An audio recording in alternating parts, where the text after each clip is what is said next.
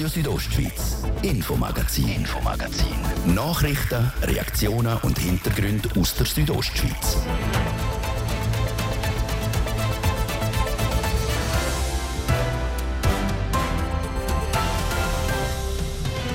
Heute am Mikrofon Karina Melcher.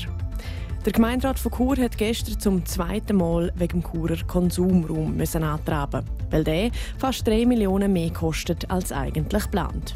Und wir haben es von einer Fischart, die einen schweren Stand hat. Der Lebensraum der Esche ist bedroht. Um diese zu schützen, darf der Fressfeind der Esche, der Kormoran, im Kanton Glarus jetzt mehr gejagt werden. Das und mehr, das geht's jetzt. Churer Stadtparlament hat gestern Abend am Konsumraum für Drogensichtige zugestimmt. Und das, obwohl die Stadt einen Haufen mehr kostet als geplant. Manuela Meuli mit den Details zur gestrigen Debatte. Der Konsumraum der Stadt Chur ist zu knapp budgetiert worden. Das streitet auch der Stadtrat Patrick De Giacomi nicht ab. Aber sollte der neu aufgestockte Kredit von fast 4 Millionen Franken nicht angenommen werden, dann geht ein Haufen Zeit verloren, so das Votum vom SP-Politiker. Und das Argument scheint der Churer Gemeinderat überzeugt zu haben. Er hat gestern Abend den Kredit ohne Gegenstimmen durchgewunken. Ganz zur Freude von Patrick De Giacomi. Ich bin erleichtert, dass wir einen Schritt weitergekommen sind, aber richtig zufrieden bin ich erst, wenn es eine Lösung, eine Verbesserung für die Bevölkerung und all die Betroffenen gibt. Es ist ein Zwischenschritt, aber es ist doch noch ein Stück Weg zum Gehen. Zwar hat es zum knapp 4 Millionen Franken Kredit im Churer Gemeinderat keine Gegenstimme gegeben, die FDP und die Mittenfraktion haben sich aber enthalten.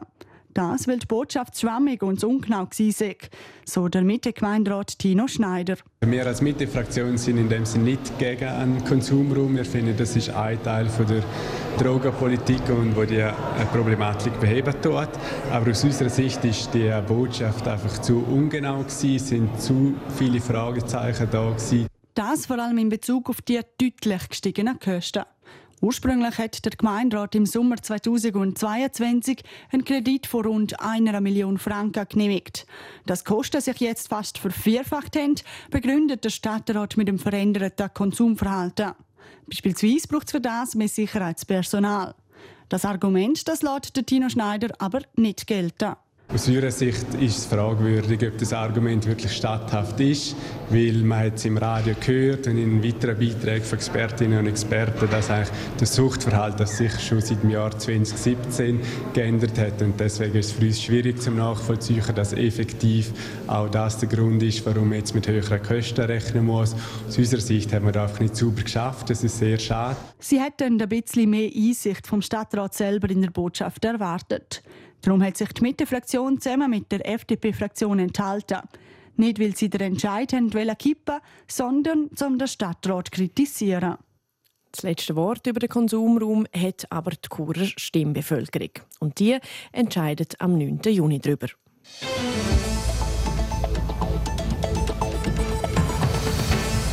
Zu wenig Fallzahlen. Das heißt, zu wenig Patientinnen und Patienten, die behandelt werden. Wegen dem will das nationales Fachgremium am Kantonsspital Graubünden in mehreren Bereichen Behandlungen streichen. Das sei der falsche Ansatz, sagt der Chefarzt von einem der betroffenen Bereiche. Christina Schmid berichtet.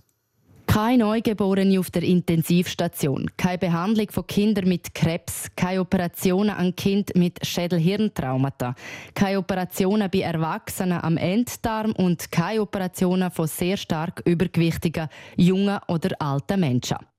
All das soll in Zukunft nicht mehr am Kantonsspital Graubünden möglich sein, wenn es nach dem nationalen Fachgremium für hochspezialisierte Medizin geht.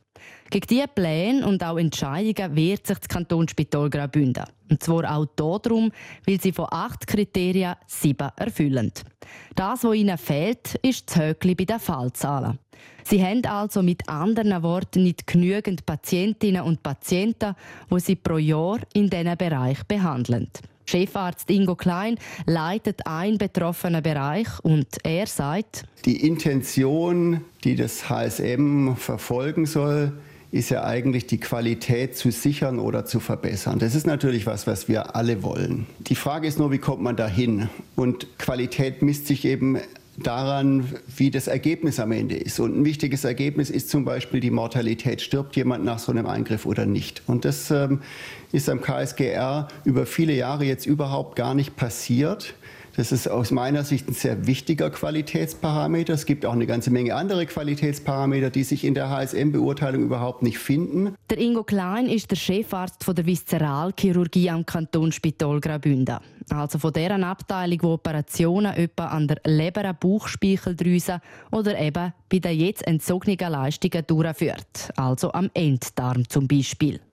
Für ihn ist klar, die Qualität am Kantonsspital Graubünden stimmt.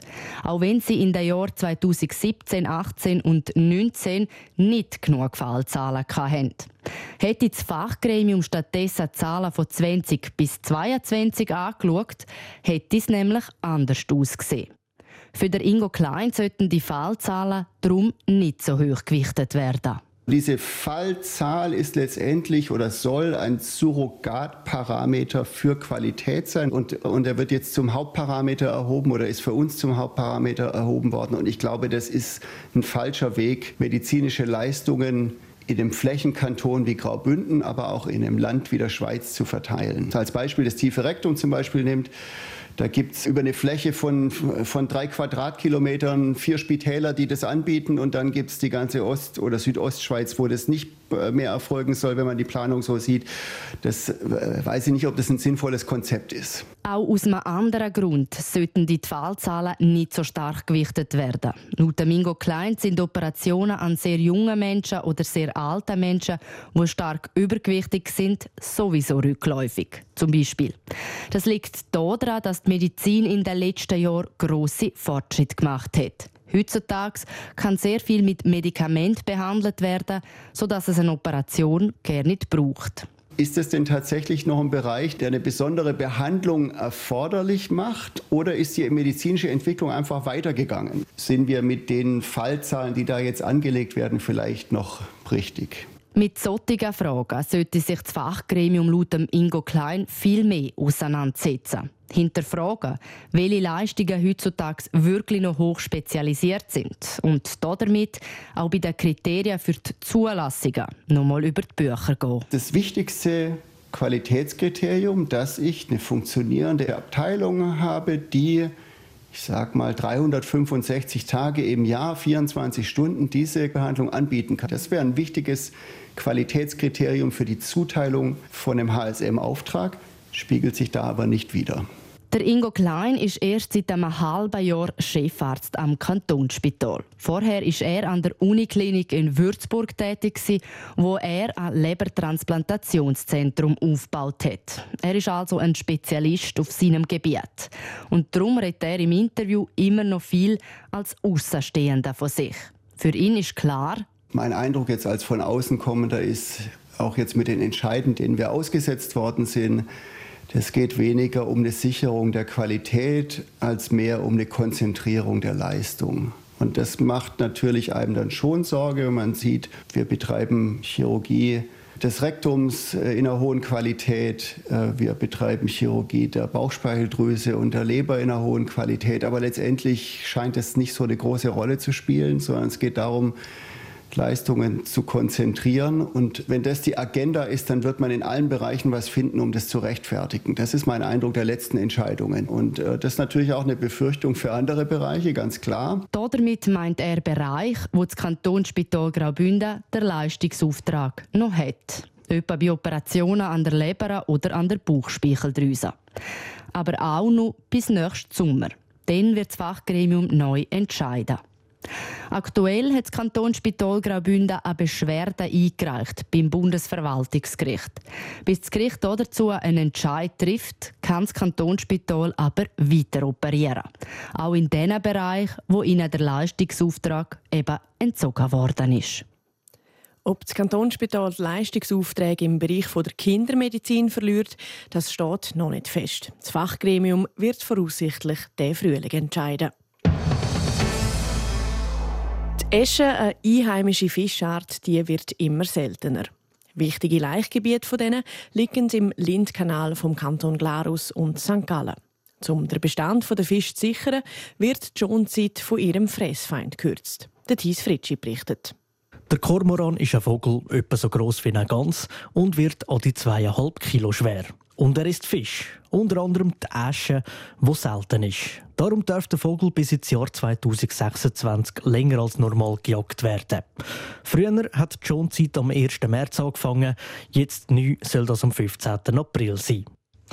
Die Jäger und Jägerinnen dürfen aber den Kormoran nicht einfach so abschiessen, sagt Christoph Jäcki, Abteilungsleiter beim Amt für Jagd und Fischerei von Gloris. Man muss sich müssen anmelden, wenn man das will, als Jäger Und es muss organisiert werden durch die Wildhut, koordiniert durch die Wildhüter. Das ist ein Teil. Und ein anderer Teil ist, dass man möglichst probiert, Jungvögel zu schiessen.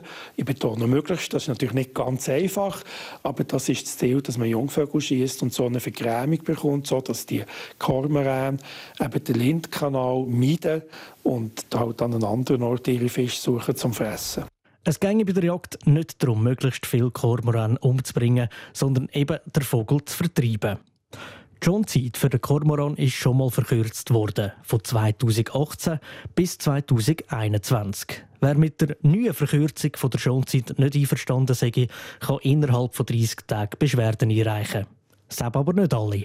Also beschwerdeberechtigte Organisationen, also nicht Privatpersonen, sondern das sind Umweltorganisationen. Wir haben im Vorfeld vor dieser Verfügung, wie schon vor vor ein paar Jahren, wo wir es das erste Mal gemacht haben, mit diesen Verbänden geredet, informiert, diskutiert, ihre Bedürfnisse abgeholt, probiert das so gut es geht einzubauen. Es steht ihnen frei, ob sie Beschwerden machen oder nicht, das kann ich nicht sagen. Die Einsprachefrist geht noch bis zum 23. Februar. Wenn eine Beschwerde würde eingehen, könnte die sich mit dem Start der Schonzeit überschneiden. Gloris hätte sich aber genug Zeit eingerechnet. Ja, es wird wahrscheinlich gerade durchaus länger und sonst tut man halt dann nicht am 1. März anfangen, sondern halt vielleicht eine Woche oder zehn Tage später. Wir müssen selbstverständlich die Frist sauber ablaufen, bevor wir mit den Flinten am Innenkanal werden unterwegs sind. Das ist selbstverständlich so. Abschüsse vom Kormoran sind nicht die einzige Massnahme zum Taschenschützen, so der Christoph Jäcki weiter. Man hätte zusätzlich eine kürzere Befischtungszeit eingeführt und Laichplatz in der Lind gemacht, wo sich der Fisch wohlfühlen soll. Die frischen Laichplätze der Esche die sind im Lindkanal gerade dort, wo der Wallensee rausfließt.